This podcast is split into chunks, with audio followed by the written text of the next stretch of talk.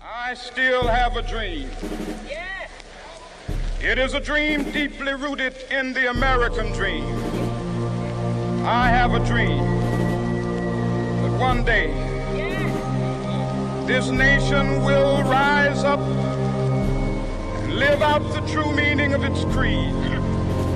We hold these truths to be self-evident that all men are created equal. I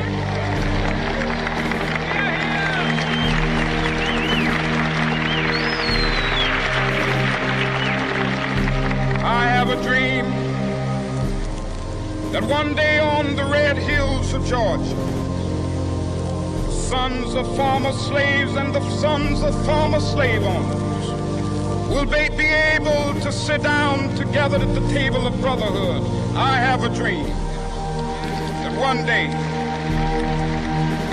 even the state of Mississippi, a state sweltering with the heat of injustice, sweltering with the heat of oppression, be transformed into an oasis of freedom and justice. I have a dream.